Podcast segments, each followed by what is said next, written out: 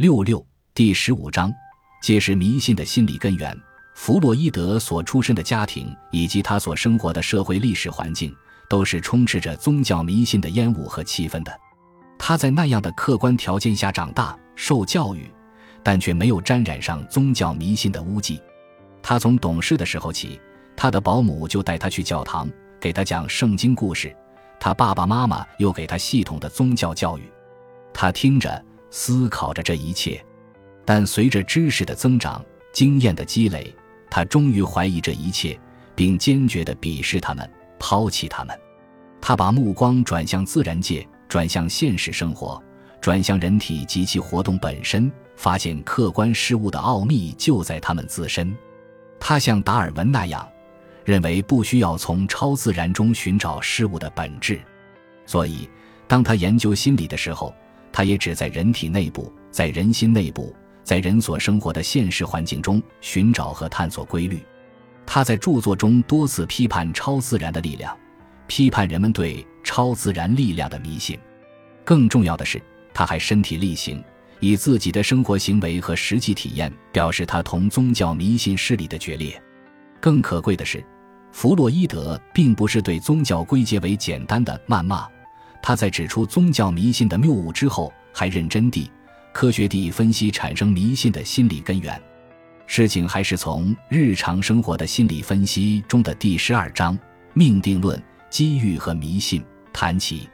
在那一章中，弗洛伊德从日常生活现象探索迷信心理的产生根源。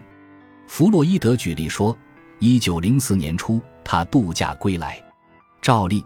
每天要去探望一个九十岁高龄的女病人，工作是那样单调无聊。在去看病的路上和看病当中，要遵循自然，注重练习。在政治上，拥护民主制。著作相传，潜意识一不小心便要透露出来。他已超过九十高龄，所以每过一年，我便要自问，他到底还能活多久？这就是说，在给这位老病人看病前。早已有相当长的时间，在弗洛伊德的内心中隐藏着一种想法，认为他已过九旬，实在无根治的希望，因而每天两次着他只是一种形式上的治疗，实在没有多大必要。这种思想循环往复的出现，又被压抑下去，强迫自己去给他看病，因而，在弗洛伊德的心中已经逐渐形成关于不愿给他看病的潜意识。有一天。弗洛伊德匆匆搭了一辆车去，停车站上每位马车夫原都熟知他的家址，因为弗洛伊德常雇他们的车去。可是那天车过其门而不停，车夫把车驾到另一条外观相似的街道，停在同样的号码前。弗洛伊德认为这实际上是一种意外的差错，但是他同任何一种偶发行为（见日常生活的心理分析及本书第十章）一样。是潜意识的表现，是弗洛伊德心中不太愿意给这位老病人看病的心理的表现。弗洛伊德说：“但是如果我迷信，我会把它当作预兆，认为是在暗示着老妇人的大限已尽，活不过今年了。历史上无数有名的预兆夫，大多数也不过是玩弄这种象征的手法而已。”弗洛伊德很坚定地说。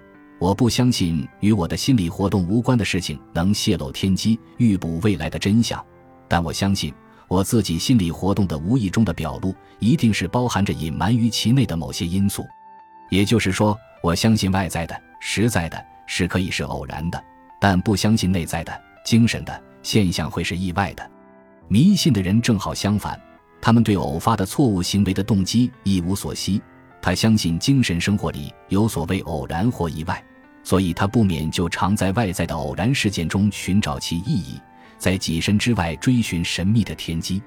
在我和迷信者之间存在着两大差异：第一，他把动机投射到外面去，我则在自己身上追寻；第二，他认为意外是一种事件，是外在的原因引起的结果，我则在异己的思想活动里求解释。他认为神秘的地方，我都看作潜意识，并努力揭露存在于偶然之下的浮流。用人人所能了解的方法来解释。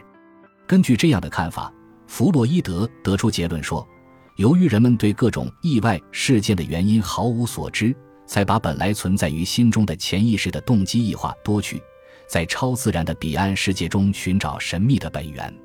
所以，他说，所有的迷信观念都只是投射到外在世界中的人心罢了。弗洛伊德对于人类心理的这种自我外化还进行了历史的分析。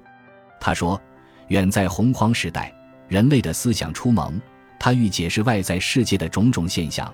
摄人神同形同性论别无他途，唯有依自己的影像为自然及超自然力塑造种种人格书是欧洲哲学史上一部具有转折意义的重要著作，把他们人格化。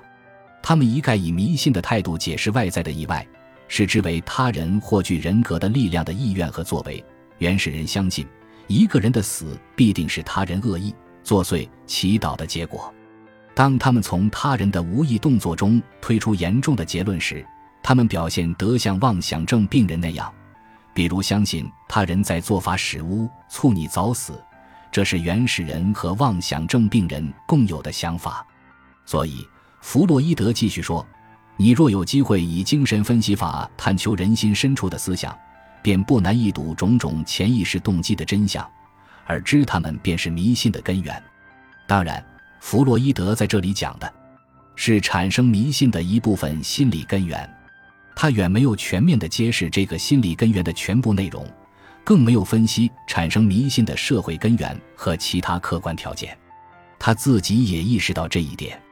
他说：“用这么短的篇幅，当然不能囊括迷信心理学的一切。”弗洛伊德在《日常生活的心理分析》一书中没有来得及全面探索的宗教迷信的问题。在一九一二年的《图腾与禁忌》中做了进一步的分析。一九一二年对于弗洛伊德来说又是一个丰收年，在这一年年初，弗洛伊德筹办的《意向》杂志正式问世发行了，同时《图腾与禁忌》这部重要著作也与读者见面了。在这一年年底，弗洛伊德又创办《精神分析》杂志。尽管这一年里也有不愉快的事情发生。但弗洛伊德对自己的成就是满意的。意向杂志由汉斯·查赫具体负责。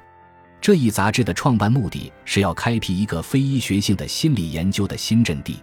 弗洛伊德早就打算用心理学的研究成果去探索医学和心理学以外的其他重要问题，特别是与人类精神生活有关的问题。这些问题包括文学、艺术、哲学、宗教等。意象这个名称本来就是取自斯皮德勒（一八四五至一九二四）的那部著名的自传体小说《我最早的经历》的。意象原文 “imago” 的本来意义是用来表示年幼时遗留下来的理想化的父母形象的，所以有时将它译成成像。弗洛伊德在一九一年就集中的思考了宗教的心理根源问题，所以《意象》杂志创办后。弗洛伊德便将他研究原始人宗教文化的成果发表在上面，《图腾与禁忌》研究存在于原始民族部落中的各种禁忌、图腾崇拜及原始宗教和原始文化，追溯这些现象的心理根源、原始人的心理活动规律。全书共分四章，分别论述乱伦的禁忌、禁忌和矛盾感情、精灵说。巫术和思想的万能论及图腾崇拜现象在孩童时期的重现。我们在这里只着重分析弗洛伊德的论宗教观点。感谢您的收听，本集已经播讲完毕。喜欢请订阅专辑，关注主播主页，更多精彩内容等着你。